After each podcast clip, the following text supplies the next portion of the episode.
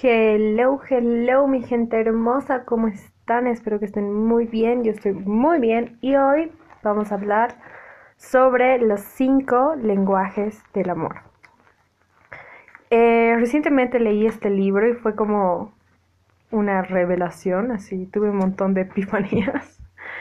Y bueno, este es un como que episodio comentándolo y a la vez como dando mi perspectiva de algunas cosas. Eh, este libro, spoiler alert, pero igual les recomiendo que lo lean, eh, habla como explicando sobre cómo todos nosotros tenemos un lenguaje del amor, ¿no? Entonces, una forma en la que nosotros recibimos o como que em, relacionamos el amor de acuerdo a ciertas acciones o ciertas cosas, ¿no? Entonces, eh, los cinco eh, lenguajes del amor son las palabras, el tiempo de calidad, los regalos, actos de servicio y el contacto físico, ¿no? Eh, muchas personas tienen solo un lenguaje del amor, otras tienen dos, tres y a veces tenemos una mezcla de todos, pero lo tenemos como que en diferentes niveles, ¿no? Y es bueno analizarnos, o sea, hacer como que una introspección para saber cuál es nuestro lenguaje del amor y en pareja ver cuál es el lenguaje del amor de nuestra pareja o no solamente de nuestra pareja, sino también de nuestra familia, de tu mamá, de tu papá, de tu hermano, de tus abuelos, y así con todos, y esto va a generar también, o sea, cuando hacemos esta introspección, va a generar que también haya un progreso en estas relaciones, ¿no? Porque como ya sabemos cómo funciona la mentalidad de amor de esta persona, entonces es mucho más fácil hablarle en su idioma, ¿no? Entonces el, el primer lenguaje del amor, como decía, son las palabras. Las personas que tienen este lenguaje del amor les gusta más que sean cariñosas con ellas verbalmente, ¿no? Son las personas a las que les encanta que las estén mimando verbalmente, diciéndoles un montón de cosas así como, oye hermosa, hola linda, que qué preciosa te ves y, les encanta que las estén piropeando. Y no solamente eso, sino también eh, presentando eh, apoyo, amabilidad, todo esto, ¿no? El segundo es el tiempo de calidad que no es lo mismo, como doy un ejemplo de tiempo y calidad. A ver, por ejemplo, no es lo mismo eh, comer, o sea, comer eh, en una cena con amigos a comer solos con pareja, digamos. Porque si estamos con amigos, estamos teniendo un tiempo con amigos, pero ya no sería un tiempo de calidad con tu pareja, porque no están a solas, ¿entienden? Sí sería con los amigos en general, incluyendo la pareja, pero ya no solamente de pareja sí sería un tiempo de calidad si cenan en pareja, charlan y todo esto. Entonces las personas que tienen este lenguaje del amor, que es el tiempo de la calidad, o sea, tiempo de la calidad, perdonen, que es el tiempo de calidad, son aquellas a las que les gusta, o sea, se sienten como que más cómodas y sienten más amor cuando están teniendo tiempo de calidad de cualquier forma con un ser querido, ¿no? La tercera es los regalos. Impresionantemente, hoy estoy que no puedo hablar de verdad, lo siento mucho, no sé qué onda. Eh, los regalos son parte de eh, cuando te dan una flor, cuando te regalan un libro. Estas personas interpretan tu amor cuando les regalas cosas, ¿no?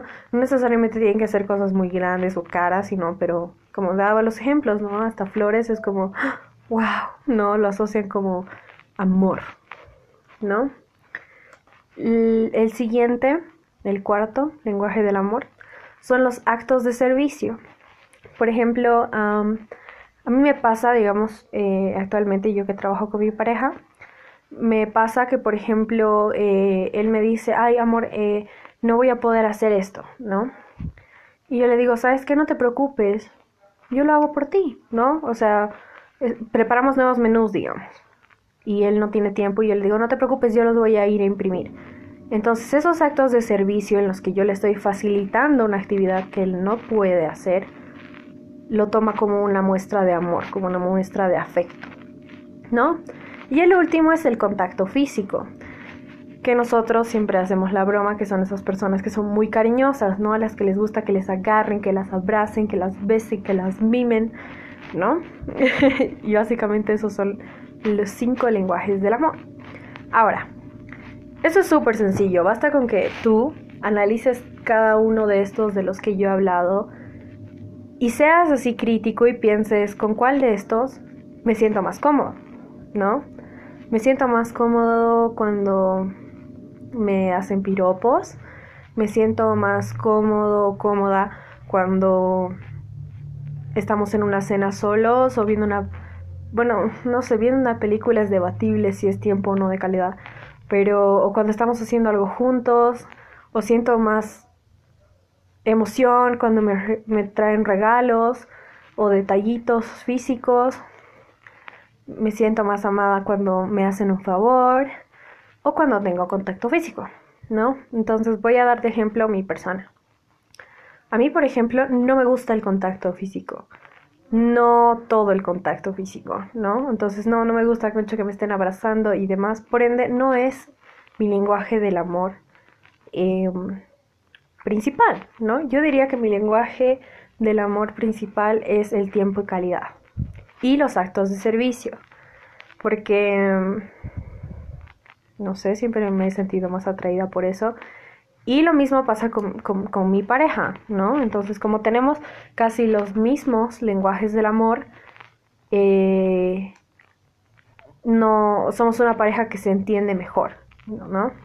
Ahora, ¿qué pasa con las personas, o sea, de mi perspectiva, que tienen diferentes lenguajes del amor? Si tú ya notas que tienes un diferente lenguaje del amor con alguien, tú le puedes hablar a esa persona en su lenguaje no necesariamente esperando a que esa persona reaccione igual.